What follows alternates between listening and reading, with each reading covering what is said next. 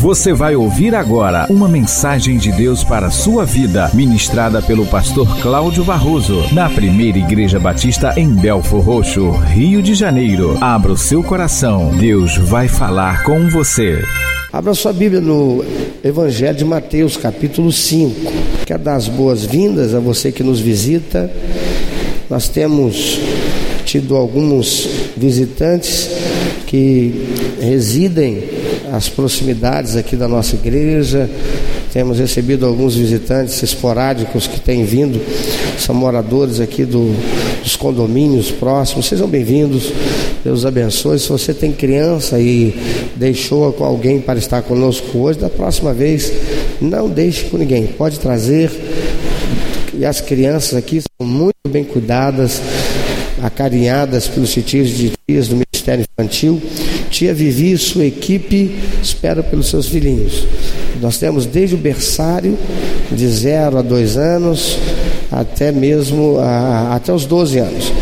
Se você puder, esteja conosco próximo domingo, às 9 horas, na escola bíblica. Traga eles, vão ficar até o final do culto com você aqui. Você vai estar aqui conosco. E eles vão estar lá no Ministério Infantil. E vai ser uma alegria muito grande para eles, tenha certeza também. Você abriu Mateus capítulo 5?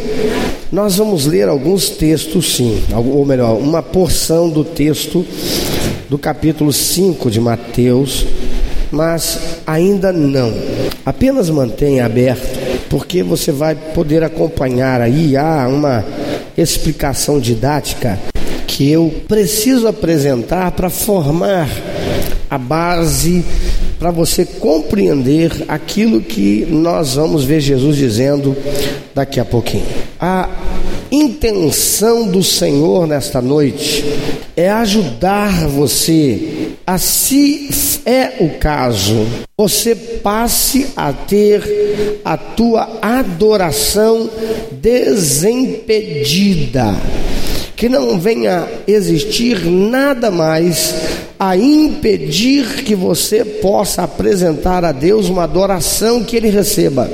O propósito de Deus é que você que o tem adorado e Ele tem recebido a sua adoração, esteja alerta a respeito daquilo que conspira para que você venha a ter a tua intenção de adorar a Deus frustrada.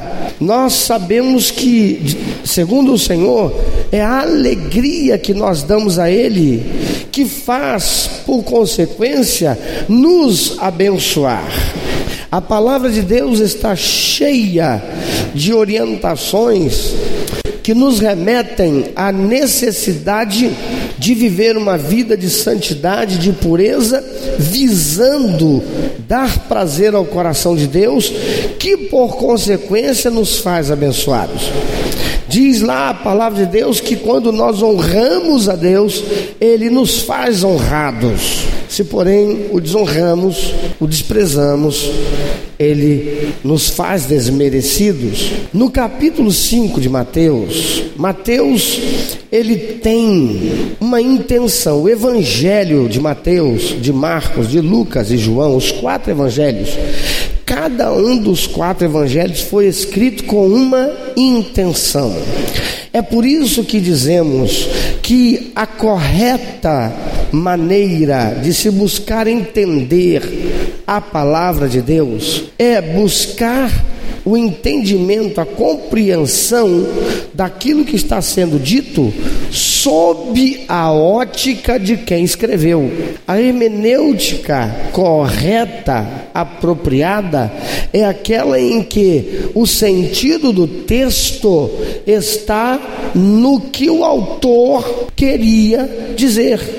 Essa coisa que alguns dizem aí, que é o Espírito Santo em mim que me faz entender, isso é furada. É o Espírito Santo, sim, que me capacita, mas ele não vai me dar uma interpretação diferente daquela que ele usou, o autor, para escrever. Então, o sentido do texto, sempre de forma adequada, será encontrada se nós olharmos sob a ótica do que o autor quis dizer.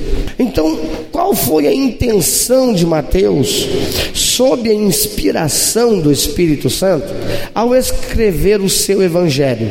O evangelho de Mateus, nós encontramos Mateus mostrando para os judeus que Jesus Cristo, ele veio para cumprir e cumpriu toda a lei e os profetas. Ele era o prometido, ele era aquele que as profecias dele falavam, ele era aquele que veio para cumprir toda a lei, ele era aquele que veio e tornou completa ou completo todo o plano salvífico de Deus para o seu povo.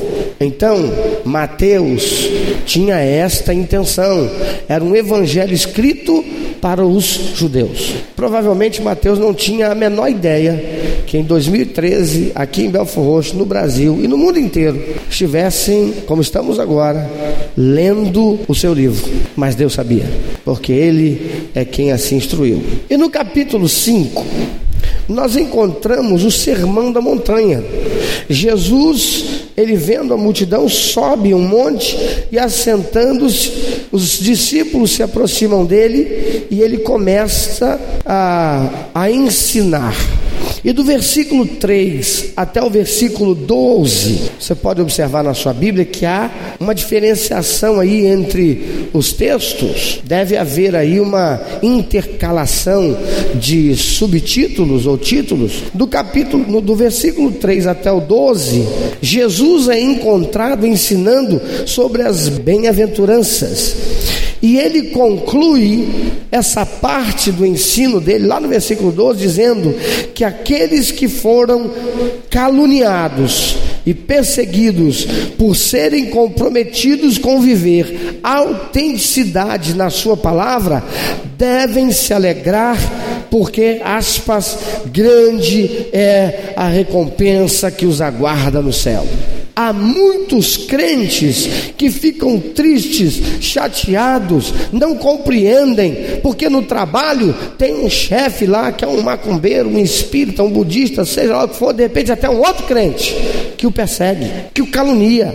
Pastor, um outro crente, sim, amado. Tem crente até no mundo espiritual da maldade. De Deus diz que até o diabo é crente, ele crê em Deus, e ele é mais crente do que muito crente, porque ele crê em Deus, diz a palavra e treme. tem muito crente crente que crê e não treme, não tem temor de Deus. Mas diz o Senhor Jesus ensinando aí sobre as bem-aventuranças: se você tem sofrido calúnia, difamação, perseguição, porque você está buscando viver a autenticidade na minha palavra, se alegre, grande será a sua recompensa no céu. Volta e meia eu sou procurado por algum de vocês para dizer assim, pastor, estou vivendo um momento difícil. O que, que é? É que lá no meu trabalho, meu chefe agora resolveu que eu tenho que pregar uma mentira. Como assim? É porque tem um negócio lá que a gente está fechando e eu faço o um relatório, sou eu que tenho que fazer o relatório, e no relatório ele quer que eu coloque lá uma, uma determinada informação que não é verdade. Eu estou em crise, pastor. Falei, você quer que eu resolva o quê? Te ajude em quê? Pastor, me diga o que eu devo fazer. Falei, eu não, você não precisa saber o que eu devo, o que eu penso que você deve fazer. Você deve fazer o que Deus já te disse para fazer. Vamos lá, abre a palavra. De Deus diz que, que olha o Senhor Jesus dizendo aqui: aquele que anda na luz não tem que temer as trevas. Nós, to, nós temos que ser sal e luz. Nós temos que andar na verdade. Ele disse: Eu sou o caminho, a verdade e a vida, e ninguém vai ao Pai se não for através de mim. Ora, se Ele é a verdade, eu tenho que viver na verdade, porque se fora da verdade eu não vou até o Pai. Que, que você acha que você deve fazer? É, vou correr o risco de perder o emprego. falei: Corra, que é o que eu faria. Aliás, eu já fiz. E é disso que Jesus está falando. É muito comum encontrar crentes que estão negociando a verdade. Quando chega na hora de ter que viver a verdade, e isto, para ver a verdade, vai correr o risco de perder o emprego, ser mandado embora. Meu amado, fique desempregado, mas honre a Deus, para que Ele honre a você. Fica naquele emprego, desonrando a Deus, na mentira, e você vai estar na mão do diabo.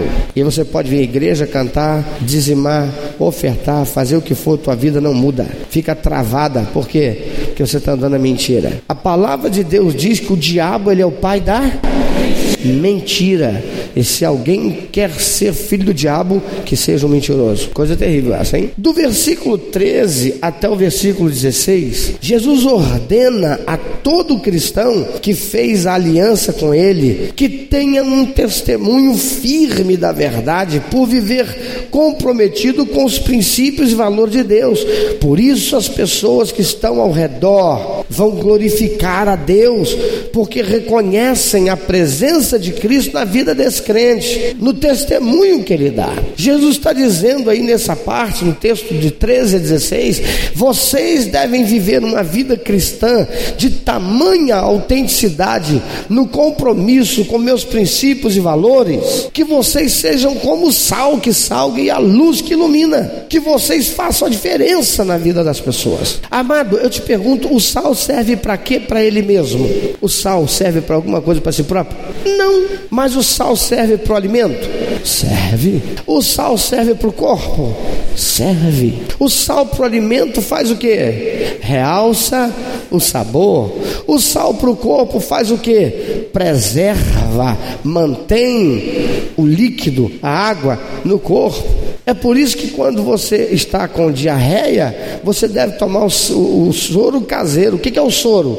Uma pitada de, maior de açúcar e uma pitada menor de. O açúcar é energia para você ter força, seu organismo reagir. O sal é para quê? Para reter a água no seu organismo. Porque quando você está com piriri, tudo que vai embora vai igual água. Porque na verdade tu está botando a água para fora, você está se desidratando. Então o sal, ele preserva o sabor e ele preserva a saúde, ele traz saúde. Por isto, o Senhor diz: você tem que ser igual o sal. O testemunho de vocês tem que dar sabor à vida das pessoas, as pessoas que vivem sem verdade, as pessoas que vivem na corrupção, as pessoas que vivem aprisionadas por Satanás, elas não têm conhecimento e experiência quanto à verdade, porque a verdade traz libertação e a libertação traz alegria, felicidade. Então vocês têm que ser como sal. As pessoas que andam nessa desgraça desse mundo corrompido, elas andam sob as trevas e vocês têm que ser como luz. E onde a luz entra, a treva vai embora. E quando vocês chegarem, o testemunho de vocês vai fazer diferença na vida dessas pessoas. E isso vai levá-las a ver a mim na sua vida. Até que o mundo possa ver tua glória em meu rosto brilhar. Do versículo 17 até o versículo 20, Jesus exorta aqueles que o ouvem, mas estão vivendo uma vida de religiosidade, sem compromisso com Deus. Eles vão à igreja, eles participam, eles são dizimistas, eles são ofertantes, mas são religiosos. Eles fazem isso, mas não têm uma vida de compromisso com os princípios e valores de Deus. Então, Jesus exorta esses que o ouvem, como estão ouvindo agora, que estão vivendo essa vida de religiosidade, sem compromisso com Deus, contaminada pela corrupção do pecado, porque se deixaram levar, desestimular ah, pelos escândalos e maus exemplos em meio à igreja, Jesus os chama a desenvolverem uma vida de autenticidade com os princípios e valores de Deus, os quais estão acima de qualquer teologia e de qualquer teólogo, acima de qualquer doutrina ou líder doutrinador. Se fosse hoje, falando na linguagem bem entendida pelo povo, talvez Jesus fosse finalizar, concluir esse ensino dele do versículo 17 até o 20 com a seguinte frase: Vocês não podem continuar vivendo essa vida tipo santa. Aí nós chegamos aos versículos 21 a 26, que é a base fundamental da mensagem de hoje. Quando Jesus usa uma comparação que parece ser extrema, exagerada, porque Jesus coloca aquele que é rancoroso, amaldiçoador, ofensor e maledicente equiparado ao assassino que não vai para o céu.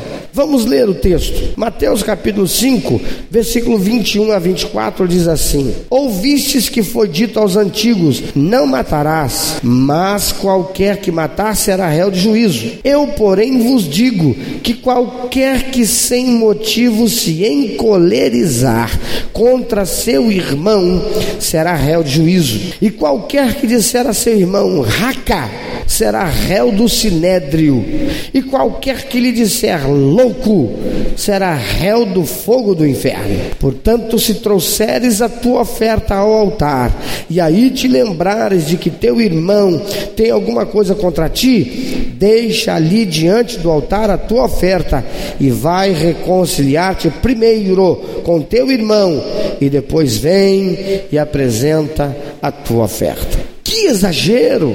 É o que a princípio pode parecer quem lê. Como é que Jesus vai comparar a gravidade de um crime, de um assassinato, com falar mal do outro, com proferir uma palavra de maldição contra alguém? Você não é nada para nada, sabe essas coisas? Você é um vagabundo, coisa desse tipo. Não parece um exagero Jesus fazer esse tipo de coisa?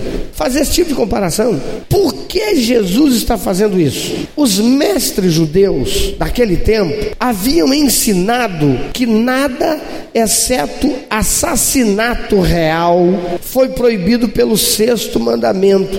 Diz o sexto mandamento: não matarás. Ponto. Para esses mestres, o pecado estava em tirar a vida de alguém. Isto se traduz, dentro da compreensão mais objetiva, assassinato. Assim eles explicavam o significado espiritual deste mandamento. Mas Jesus agora, ele explica, ele mostra o pleno, o profundo significado desse mandamento, segundo o qual devemos ser julgados a seguir e, portanto, devemos descartar esse mal agora. No versículo 22, Jesus diz: Todo aquele que se irá contra seu irmão sem motivo estará sujeito a julgamento. Veja, a intenção de Mateus é mostrar, apresentar Jesus como aquele que cumpriu toda a lei. O único que foi capaz de fazer isso. Jesus, o Messias, que cumpriu toda a lei. E os profetas. Por isso, Jesus vai dizer: Eu não vim abrogar a lei. Eu não vim descumprir nem criar lei nova, não. Eu vim cumprir toda a lei. Só que agora Jesus dá um nó na cabeça dessa gente. Por quê? Porque ele os confronta com o sexto mandamento, que diz: Não matarás, ponto. Ele vai apresentando agora uma visão mais abrangente do que é assassinato, do que é matar. Que não é só aquilo que eles aprenderam e por séculos entenderam, como meramente tirar a vida do outro. Naquela época não tinha tiro, né?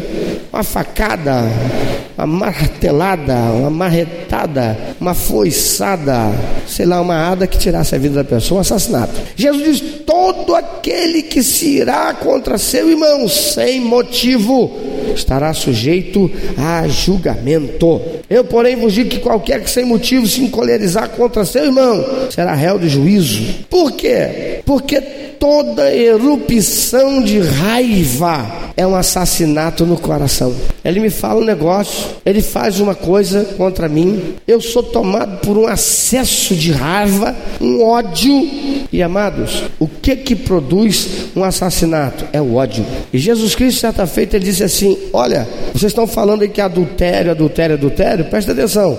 Ainda que uma mulher passe ali, o cara bata o olho nela e a cobice pensando em tê-la consigo num ato sexual, ele já cometeu adultério no coração. Para Deus já é adultério. Então, o que Jesus está dizendo é que todo acesso de ódio é um assassinato aí no coração. Ele diz: contra seu irmão, todo aquele que se irá contra seu irmão. Porém, temos que entender como qualquer pessoa, isso não é meu irmão de sangue, isso não é só meu irmão da igreja, mas qualquer pessoa. Por quê? Porque Jesus está falando num contexto geral. Lembre-se que ele lá, quando resumiu toda a lei, os profetas disse: Amarás a Deus de todo o coração, alma, entendimento e ao teu próximo, como a ti mesmo. E ao teu próximo pode não ter sido, ele, quando falando ao judeu, o próximo podia não ser um judeu, poderia ser um gentio. E aí Jesus traz a parábola do bom samaritano. para explicar isso. Então, contra teu irmão, nós temos que entender como qualquer pessoa, pois somos todos feitos de um mesmo sangue. Nós temos a mesma origem sanguínea. Todo mundo tem Adão na veia, a menos que você creia que você venha do macaco. Aí, mas segundo a palavra de Deus em quem eu creio, quem mais alguém que crê em Deus e na palavra de Deus, aí diga amém somos todos filhos do mesmo pai, Adão. Nosso sangue vem dele. O Senhor diz aí: e qualquer que disser a seu irmão, raca, será réu de sinédrio. Raca era um insulto, uma palavra desdenhosa que vem do orgulho. Sabe aquela coisa do orgulho em relação ao outro? E aí vai e ofende o outro por causa daquele orgulho. Ele diz: e qualquer que lhe chamar de tolo ou louco será réu do fogo do inferno. Isso não parece um troço tão pequenininho para Jesus colocar isso de uma forma tão expressiva?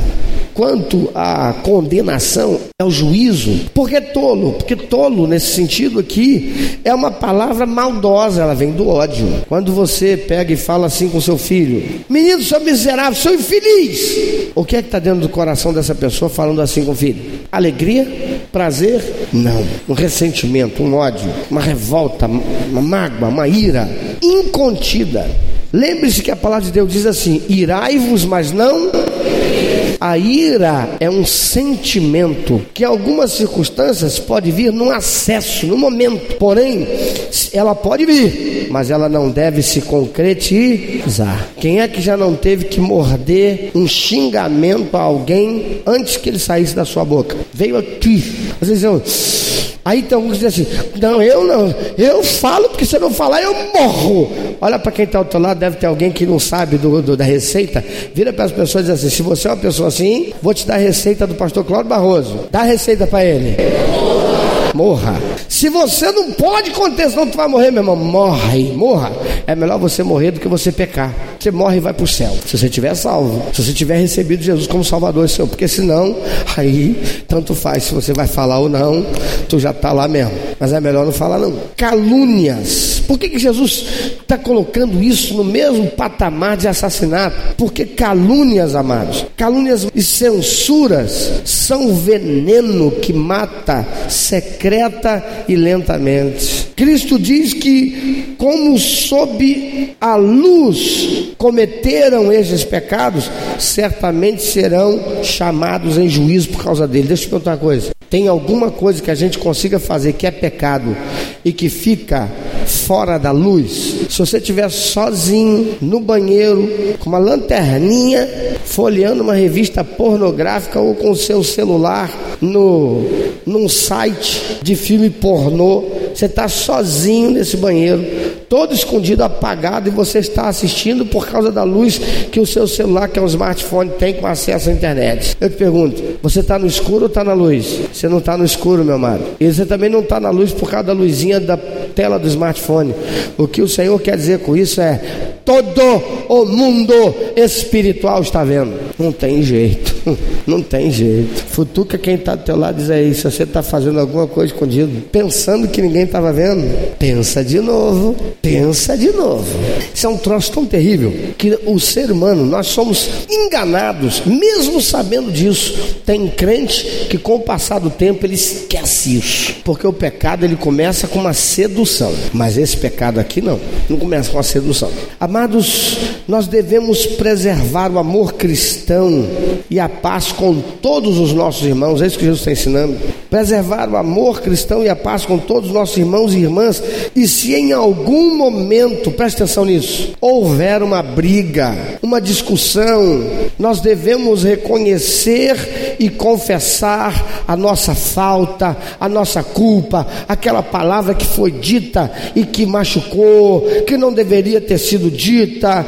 Nós devemos nos humilhar junto a nosso irmão, aquela pessoa, em reconhecimento do erro que nós cometemos, fazendo ou oferecendo satisfação para o mal feito em palavra ou em ação, e devemos fazê-lo rapidamente porque até isto ser feito, estaremos inadequados por causa do pecado, para estarmos em comunhão com Deus e suas sagradas ordenanças. O apóstolo Paulo diz assim: você vai participar da ceia do Senhor? Preste atenção, a ceia do Senhor significa a comunhão do corpo de Cristo com o Cristo.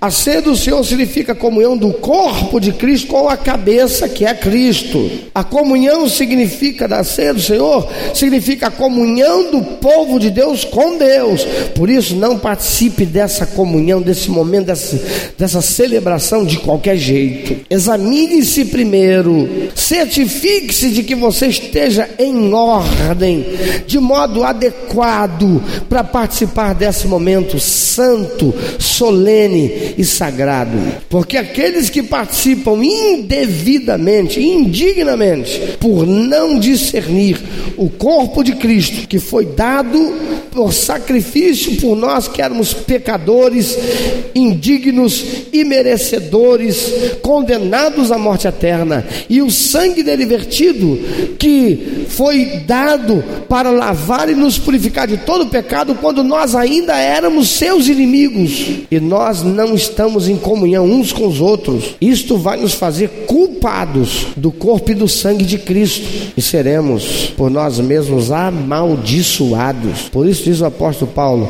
examine-se antes cada um a si mesmo, para então tomar do pão e comer, comer do pão e tomar do cálice. No versículo 23 e 24, mas antes disso, o que o Senhor está dizendo aqui é, amado, você está errado, você cometeu um erro.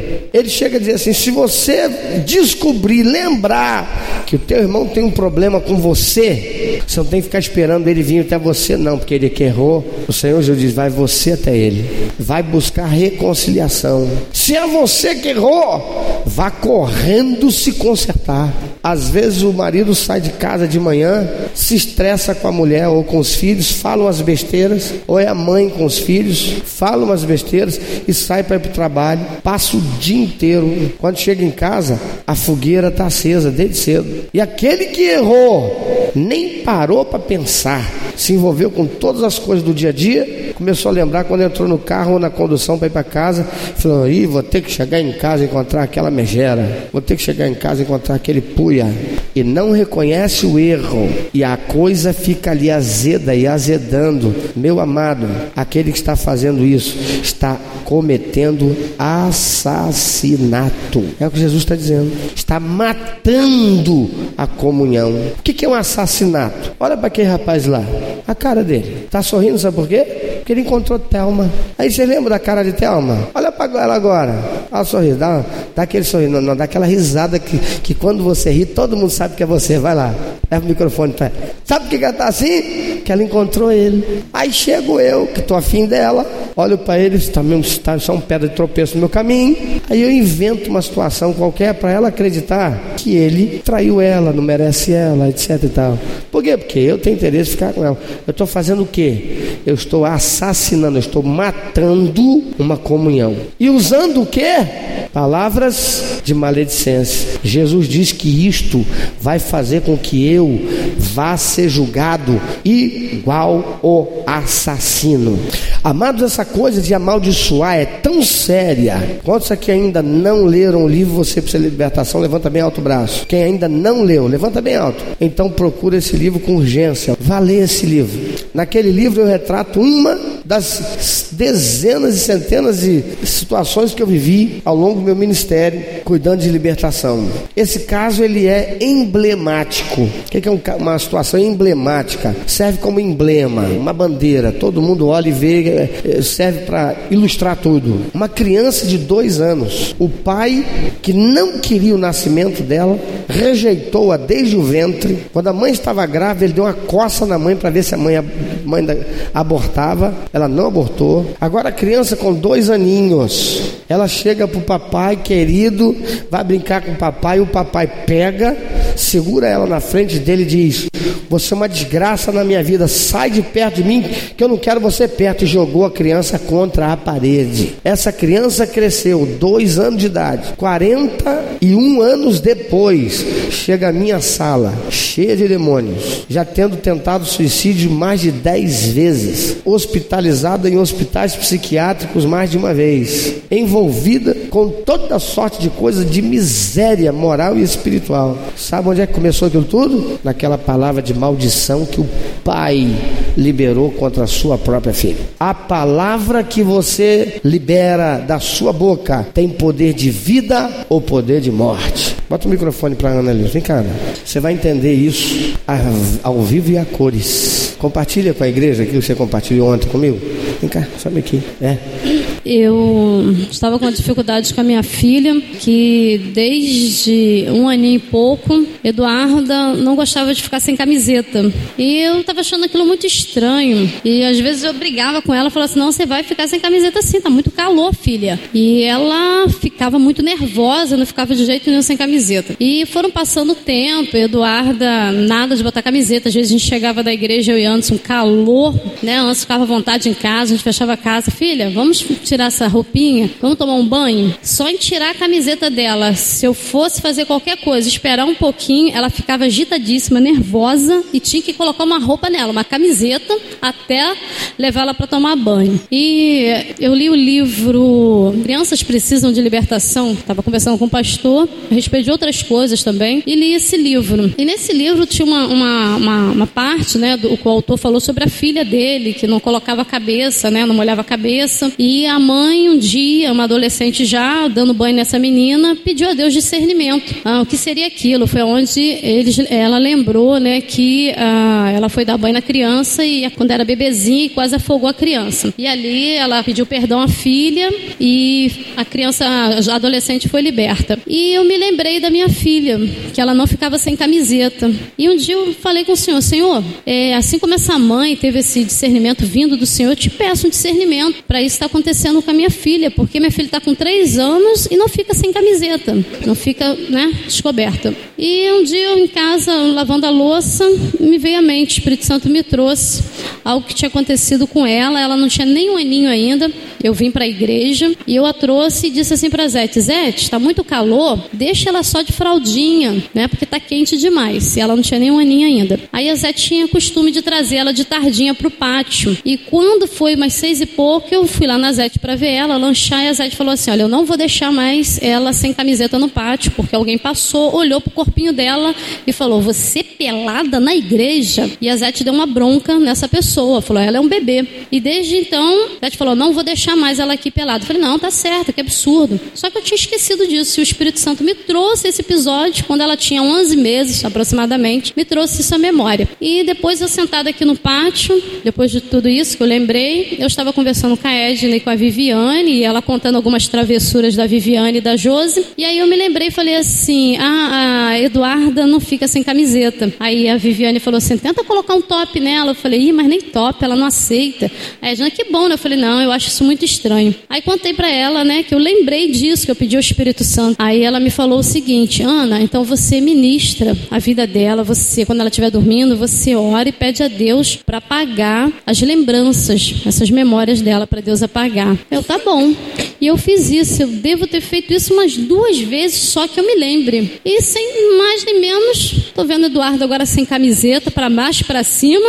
Ainda brigou comigo outro dia, porque eu coloquei uma camiseta nela por causa do ar-condicionado. E ela saiu para lanchar. Ela falou: Mamãe, arranca essa camiseta de mim, tá um calor.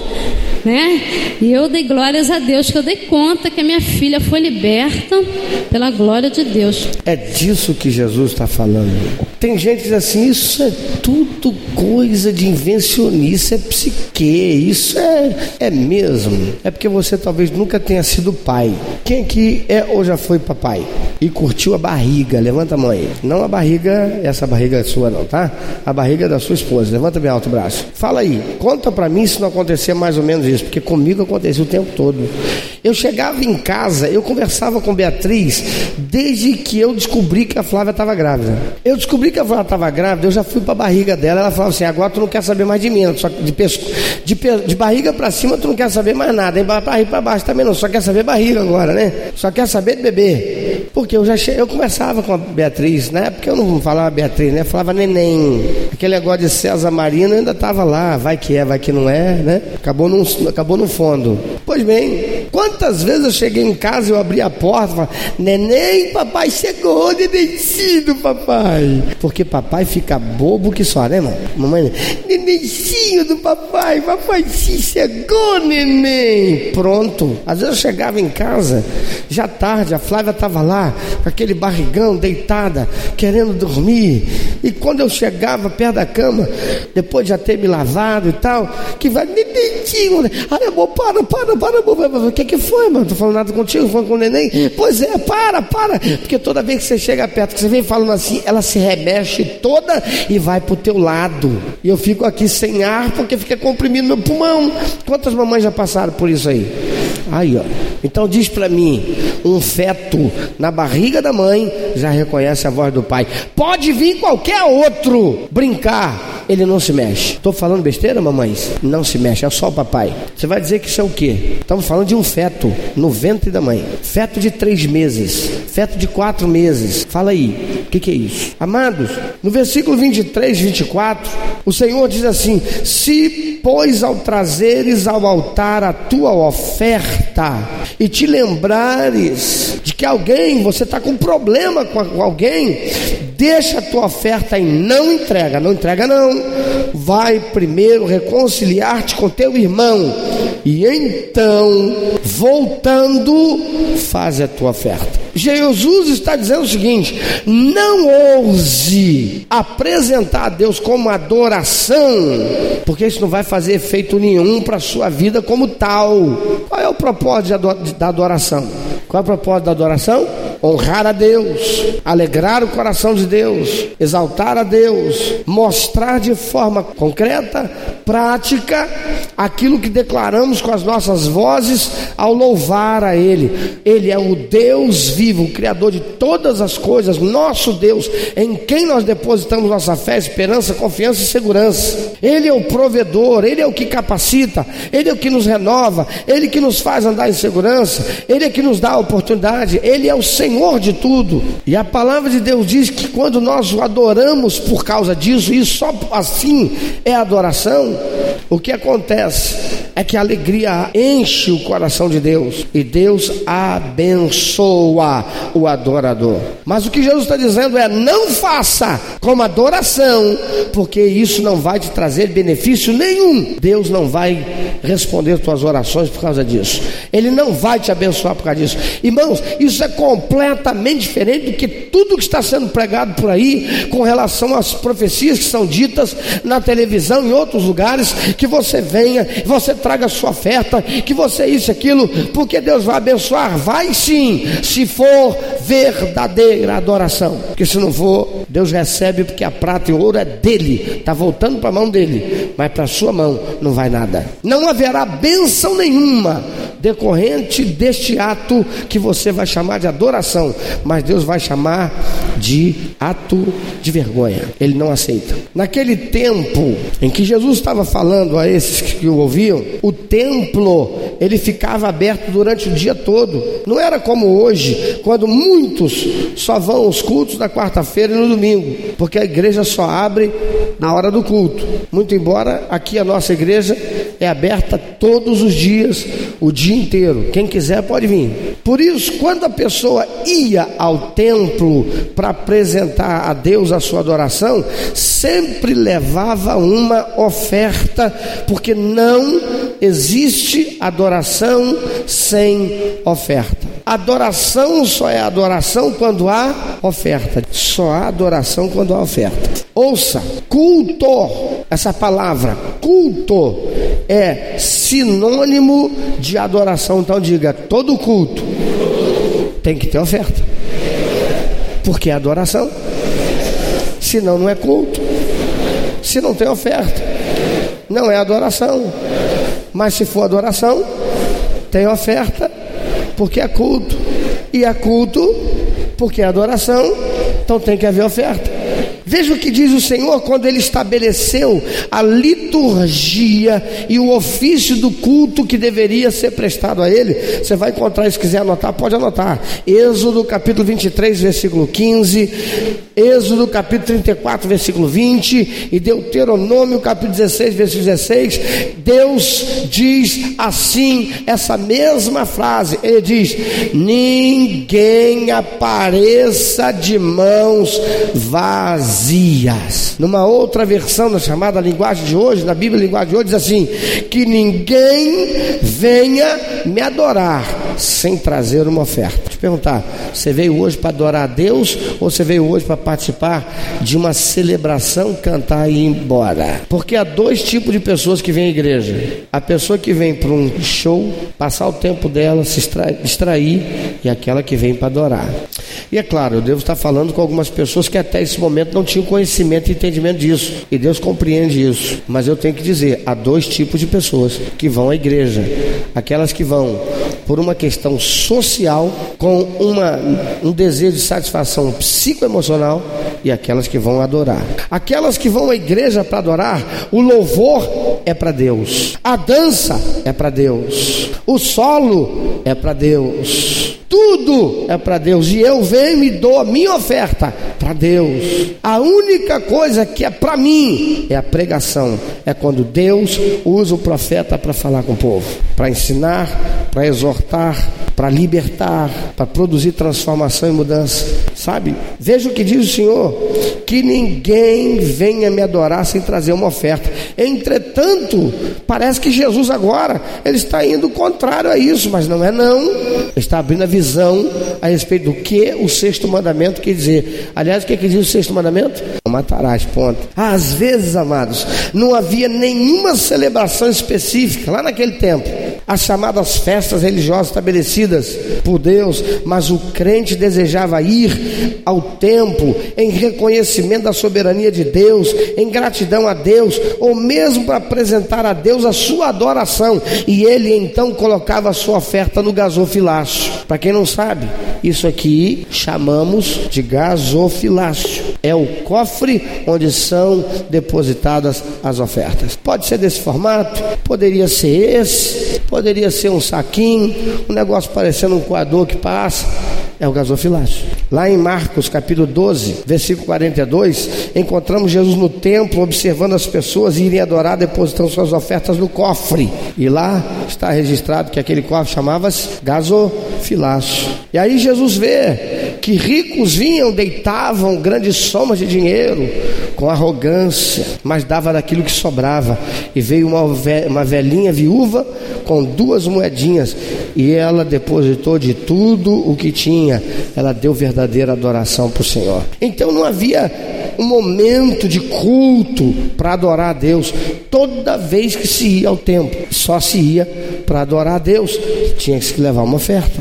Mas se Deus estabeleceu que adorador traga a oferta, por que é que Jesus está agora dizendo para essa pessoa não entregar? É por isso que ele disse lá no versículo 17, veja lá, olha o que ele diz no versículo 17: Não cuideis que vim destruir a lei ou os profetas, não vim abirrogar, mas vim cumprir. Eu vim para cumprir toda a lei e os profetas. É por isso que ele disse nesse verso 17 que aqueles que o ouviam, que ele não estava revogando a lei nem os profetas, ele estava iluminando a razão deles e a nossa hoje, para compreender a verdade na sua totalidade, o que significa matar. O ódio, o rancor, a mágoa, o ressentimento são armas de morte, porque matam.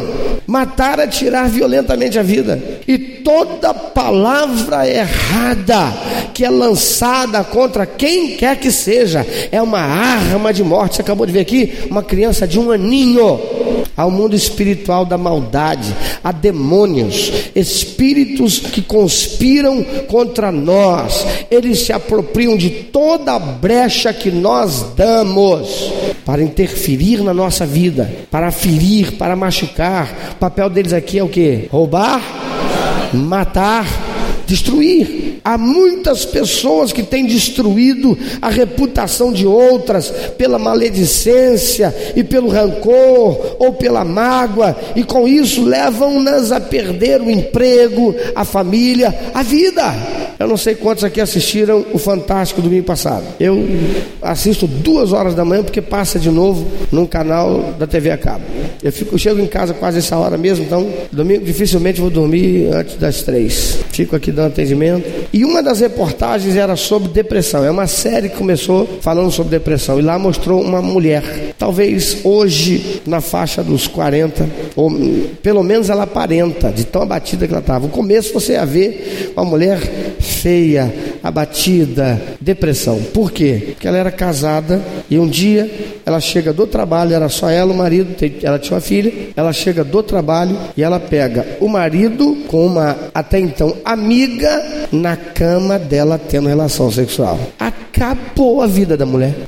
Essa mulher não deu um tiro nela, o marido dela não deu-lhe uma facada, mas acabou a vida dela. Ela entrou num processo depressivo que a vida dela acabou. Ela engordou, ela ficou feia, ela passou a ter seríssimos problemas psíquicos, descoordenou todo o sistema biológico dela, hormonal, tudo. Ela perdeu o emprego porque ela não conseguia mais ser uma pessoa produtiva no trabalho e ninguém queria entender que o que ela estava vivendo era um momento de crise. Por quê? Que uma pseudo-amiga e o esposo em que ela confiava atraíram de forma tão vil. E o que é que eles fizeram? Mataram a vida daquela mulher. Aquela mulher perdeu 10 anos da vida dela. E agora começou a fazer o tratamento. E você vê, depois de 30 dias dela fazendo um tratamento para ser recuperada, recuperando a autoestima. Ela já estava até, 10 anos depois, ela já tinha até um outro companheiro, estava vivendo até com um cara mais novo do que ela.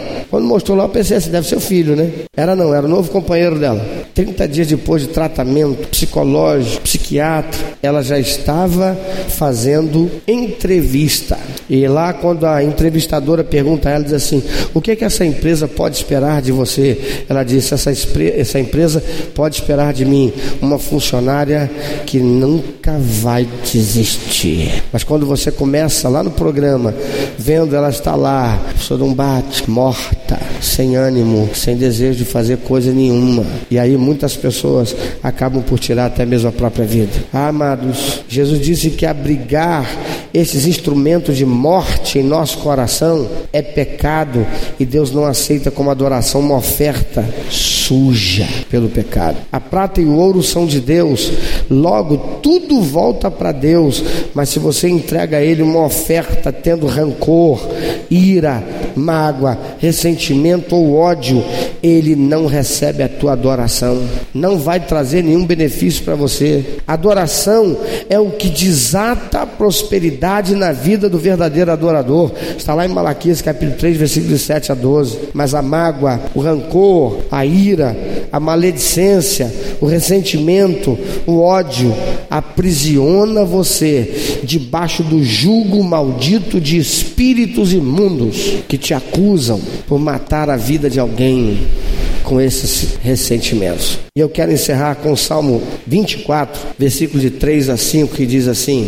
Quem subirá ao monte do Senhor? Quem há de permanecer no seu santo lugar? A resposta vem: O que é limpo de mãos e puro de coração, que não entrega sua alma à falsidade, nem jura dolosamente, este obterá do Senhor a bênção e a justiça do Deus da sua salvação. Eu quero te perguntar: você veio hoje aqui, você deu a Deus adoração? Você veio hoje aqui e veio de mãos vazias? Você veio aqui para ser um adorador que ia adorar a Deus? E o que você depositou aqui foi adoração ou você o fez com o coração sujo de ressentimento, de mágoa, de ira, de rancor, de inveja, de ódio contra alguém por aquilo que se passou hoje durante o dia. Quando você entrou aqui, antes de você dar a Deus a celebração, antes de você abrir sua boca para cantar em louvor a Deus, antes de você sair do seu lugar e vir trazer a oferta dele, assim que você entrou aqui, você colocou sua vida em revista, você olhou para dentro de si e você fez uma autoanálise para saber se estavam limpas as tuas mãos e puro o teu coração. Você detectou, puxa vida, eu saí de casa hoje, eu saí ressentido com a minha mãe, com meu pai, com a minha esposa, eu do meu trabalho bufando contra lá o meu chefe, eu falei aquelas coisas, eu liberei aquela palavra. Você revogou essas palavras,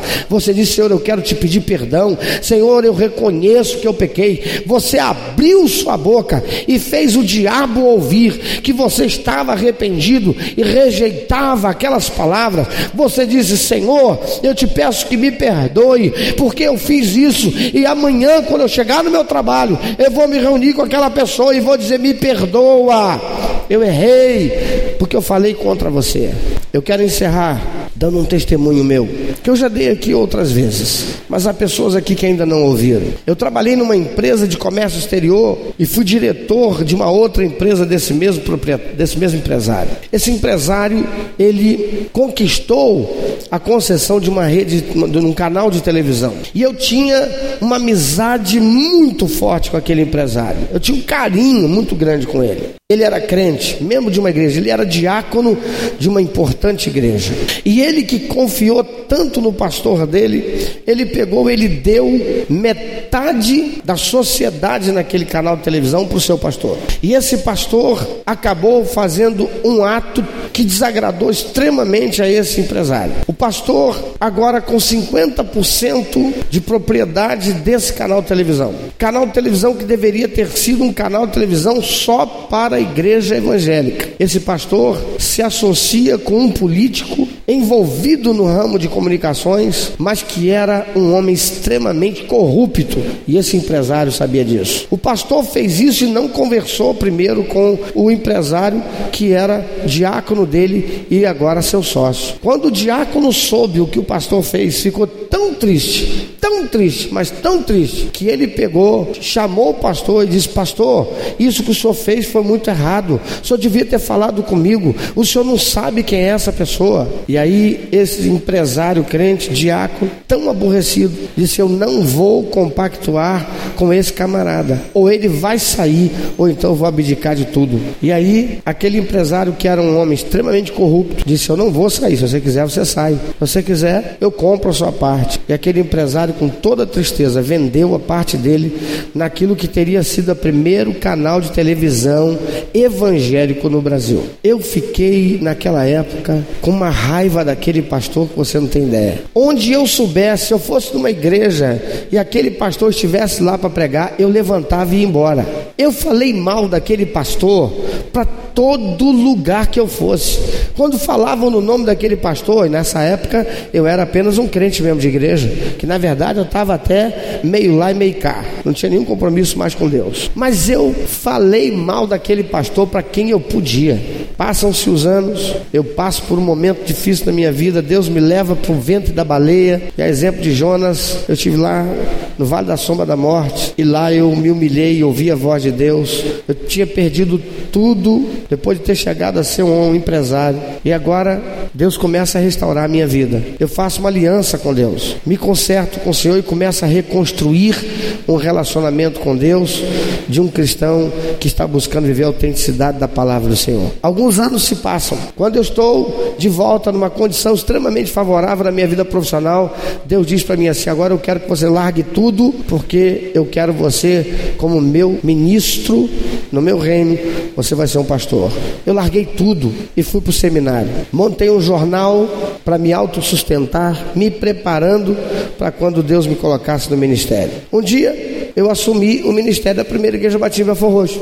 E logo nos primeiros meses que eu assumi, eu assumi aqui em julho, eu fui participar do primeiro congresso de pastores batistas do Brasil para tratarem das questões relacionadas ao Espírito Santo e à igreja. Quando eu chego lá, dentre os ah, mais renomados pastores do Brasil e alguns convidados do exterior, quem estava lá convidado para também ser um dos oradores? Aquele pastor. Quando eu vi que era aquele pastor naquele dia, eu disse: amanhã eu não venho, eu vou para a piscina. Era um hotel, eu vou ficar na piscina. Vou fazer o que lá para ouvir aquele homem? Mas quando eu acordei de manhã, naquela noite eu quase não dormi. Quando eu acordei de manhã, eu acordei quase de madrugada, amanhecendo o dia. Eu não entendi por que, que eu não conseguia mais dormir. Eu simplesmente despertei. Despertei e o tempo não estava legal para ir para a piscina. Falei, vou ficar no quarto, sei lá, vou ver televisão, vou, vou ter nada para fazer, porque vai todo mundo para lá para ouvir o cara. vou ficar aqui sozinho, ninguém vai me dar atenção, não tem nada para fazer nada com ninguém. Eu falei, vou pegar um livro para ler. E o tempo inteiro eu sentia aquele constrangimento, era Deus dizendo: Você vai, você vai. Eu troquei de roupa, falei: Quer saber? Eu vou ficar andando por lá, vou nos estandes, vou visitar os estandes, vou ler revista, vou ver, sei lá, deixar passar tempo, não tem nada para fazer mesmo. Só que essa área era embaixo do salão, que era o auditório, e era um auditório para 2.500 pessoas. Quando eu cheguei lá, aquele constrangimento sobe e participa do culto. Falei, eu saber, eu vou subir, vou participar do culto. Quando chegar a vez dele falar, eu desço, vou lá para a distância. Esse cara eu não vou ouvir de jeito nenhum. Você é homem de Deus aonde? Eu estava com minha alma ainda enferma, doente daquela coisa maldita que eu deixei entrar no meu coração. Cabo louvou aquela coisa, uma palavra ou outra. Eu quero levantar da cadeira. Detalhe, eu me sentei na última fileira. Era a última cadeira, lá na última fileira no corredor. Aquele negócio era só fazer assim. Eu estava na porta já para embora. Quem disse que eu conseguia levantar? Ele pega, ia pegar a palavra e falei: Senhor, fazer uma coisa. Vou fazer um negócio com o senhor. Tem que ser o senhor que está aqui me constrangendo a ficar para ouvir esse homem. Então vou fazer uma coisa. Sério mesmo. Eu baixei minha cabeça e eu fiz essa oração.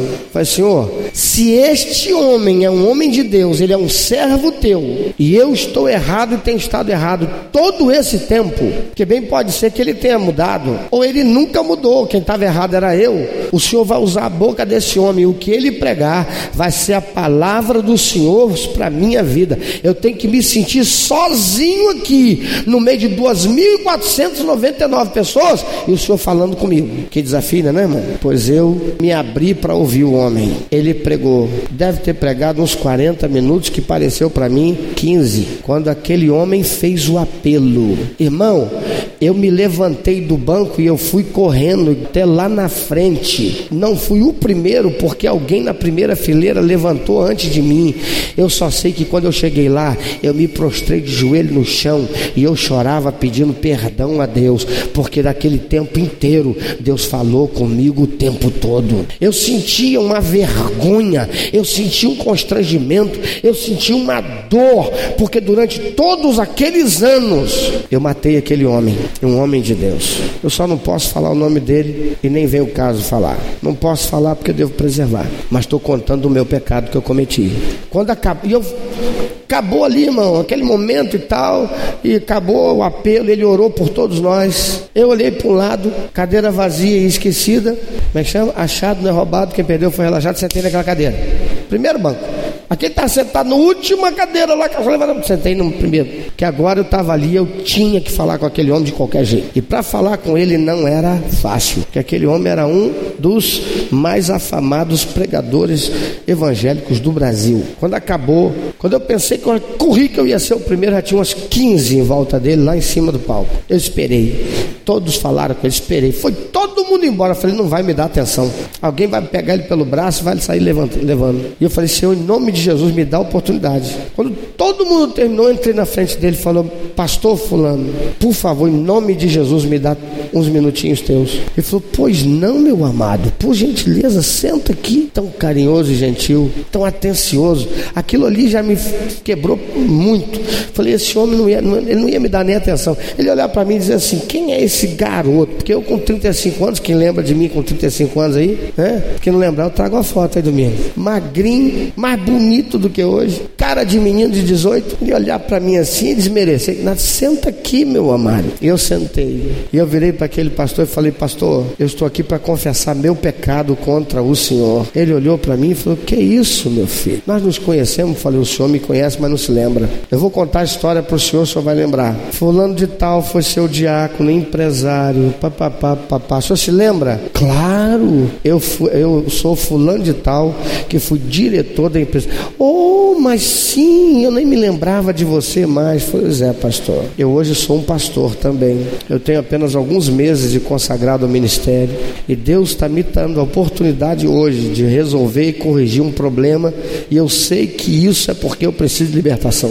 Por isso o senhor não podia ir embora sem que eu confessasse isso para o senhor. Pastor, estou aqui pedindo perdão ao Senhor. Pastor, eu falei mal do senhor para todo mundo que eu pude. Eu disse isso do senhor, disse isso do senhor, disse isso do senhor, disse isso do senhor. Pastor, eu não tenho como recolher todas as penas que eu espalhei, mas em todo lugar onde eu for, eu vou falar e eu vou dar esse testemunho, sempre que Deus me mandar, porque se eu não tenho como recolher todas aquelas penas, aquelas que eu puder, eu vou recolher. Porque se você sobe em cima de um prédio com um saco de pena e sacode, o vento vai levar as penas e você depois não consegue recolher mais, recolhe? É assim quando alguém fala mal do outro para outras pessoas. A gente mata, assassina a reputação das pessoas. E aquele homem de Deus me abraçou. Ele disse: Pastor, irmão, homem de Deus, em nome de Jesus eu te perdoo. Não que houvesse qualquer mágoa, ressentimento, porque eu nem sabia de nada, mas para que todo mundo espiritual saiba, o irmão está liberado em nome de Jesus. Amados, eu só sou pastor dessa igreja. E quem sabe minha história aqui, sabe do que eu estou falando, porque naquele dia eu me consertei com aquele grande homem de Deus. Jesus disse: Eu não recebo, Deus não vai receber, o Pai não recebe, como adoração, se você entrega a sua oferta, mas está com teu coração sujo ou está com as tuas mãos sujas. Eu estava tanto com meu coração quanto as minhas mãos. Talvez você diga assim: Não, mas eu já não tenho mais, aquela pessoa já não tem mais, nem me faz mais diferença, mas as tuas mãos continuam sujas, porque você nunca limpou, você nunca resolveu aquela situação. E enquanto você não voltar lá e não consertar com seu irmão, teu coração pode hoje te enganar dizendo que você não tem mais mágoa, ressentimento nem rancor, mas as tuas mãos estão sujas. E enquanto você não as limpar com arrependimento, confissão de pecado e pedido de perdão àquela pessoa, tuas mãos não podem estar limpas, então elas não podem dar a Deus uma adoração que o Senhor receba. Pensa sobre isso. Há alguma coisa que está impedindo a sua comunhão com Deus? Hoje é dia de libertação para você. Começa agora a buscar o Senhor e dizer: Senhor, olha para mim. Eu agora quero fazer como o salmista Davi: sonda-me, Senhor. Vê se há em mim algum caminho mau. Ah, Senhor, eu olho para dentro de mim mesmo agora. No dia de hoje eu não vivi momento nenhum que me trouxesse mágoa, rancor, ressentimento. E quando eu lembro de Fulano, Senhor, já não tem nem mais nenhum sentimento ruim contra aquela pessoa. Mas é verdade. Falei mal dela, fiz igual o pastor Cláudio fez. Espalhei boatos, produzi maledicência contra ela, dei ouvidos a quem também produziu. Senhor, eu estou com as minhas mãos sujas, eu preciso corrigir. Eu começo agora pedindo ao Senhor, me perdoe em nome de Jesus. Eu confesso ao Senhor que eu estou em falta. Eu confesso ao Senhor que eu estou em pecado. Eu confesso ao Senhor que eu preciso do teu perdão. Perdoa-me, Senhor. Se você se reconhecer assim, eu quero convidar você a se levantar, sair do seu lugar e vir aqui na frente e faça desse lugar aqui o teu altar. Não o gasofilácio, mas o altar. Altar para conserto, altar de restauração, altar para cura, altar para libertação, altar em que você vem se humilhar diante do Senhor e dizer para Ele: Senhor, eu não mereço o teu amor, mas vem e abra a tua boca, vem e se coloca aqui diante do Senhor. Talvez você esteja sentado aí e não consegue encontrar nada. E é bem possível que você não tenha nada mesmo, louvado seja o Senhor, que assim seja. Mas lembre-se, nós seremos julgados, porque tudo aquilo que nós fazemos, todo mundo espiritual ouve, vê. Vem e faça um concerto com Deus. E depois saia daqui para fazer o concerto com a pessoa que você deve. Talvez a pessoa que você precisaria estar com ela e dizer: Me perdoa, ela já até partiu desta vida. Então quero te dar uma oportunidade. Você, você vai fazer um ato, vou te dar a oportunidade de você fazer um ato diante de Deus e de todo mundo espiritual. Se você é homem, você vai vir aqui à frente você vai estar com Jadson, com Tiago ou com Vitor. Se você é mulher, você vai estar aqui com a Débora, com a Edna, com a Adriana ou com a Márcia. E você vai falar com elas como se fosse aquela pessoa. Dê um abraço e diga: Eu peço perdão em nome de Jesus. Eu rejeito aquela palavra, eu rejeito aquilo que eu fiz. Se aquele pastor tivesse falecido, eu iria ter que abrir a minha boca e dizer: Senhor, ele não está mais aqui. Eu não tenho mais como dizer para ele, mas eu preciso dizer para o Senhor. Então levanta, sai do seu lugar e mostra ao mundo espiritual que você está disposto e que você faz, você quer, vai se corrigir. Abre o seu coração, abre a sua boca, deixa o Senhor fazer algo novo na sua vida. A Ana Lúcia só precisou colocar a mão sobre a sua filhinha de três anos e pedir: Senhor, cura a memória da minha filha, porque aquela palavra maldita deu lugar a que espíritos imundos estivessem oprimindo a minha filha. A pessoa quem, que deu aquela palavra, liberou aquela palavra, não tinha, eu creio, nem mesmo a intenção de amaldiçoar a Eduarda. Mas é assim, amados, às vezes nós estamos tão desligados. Quando a palavra de Deus diz que as nossas palavras devem ser para salgar, para produzir bem, e é verdade que às vezes nós inadvertidamente falamos algumas coisas que produzem o mal, e temos que ter muito cuidado. to Eu me lembro que quando eu vim para cá, ao longo do tempo construí um, uma intimidade muito forte com a Zete. E muitas vezes eu brinquei com a Zete, ó, oh, fica com essas coisas, eu vou te botar no tronco, hein? E eu brincava assim com ela. Eu não tinha a menor intenção de maldade, mas aquilo trazia um desconforto muito grande para a Zete, porque ela é negra. Botar no tronco é uma coisa que os seus antepassados viveram, seus pais, provavelmente. Até que um dia ela virou para mim e disse assim: Pastor, senhor quer, por favor, nunca mais brincar assim comigo?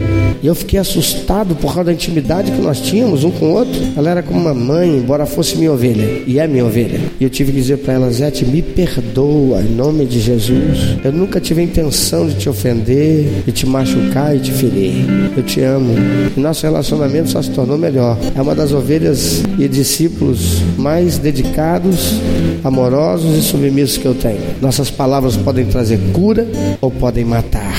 Por isso Jesus disse: Se as tuas palavras têm matado, tuas mãos não estão limpas. Limpa as tuas mãos, limpa o teu coração, para que então a tua comunhão com o Pai possa ser bem feita e você venha usufruir das bênçãos que o Senhor há de produzir na sua vida.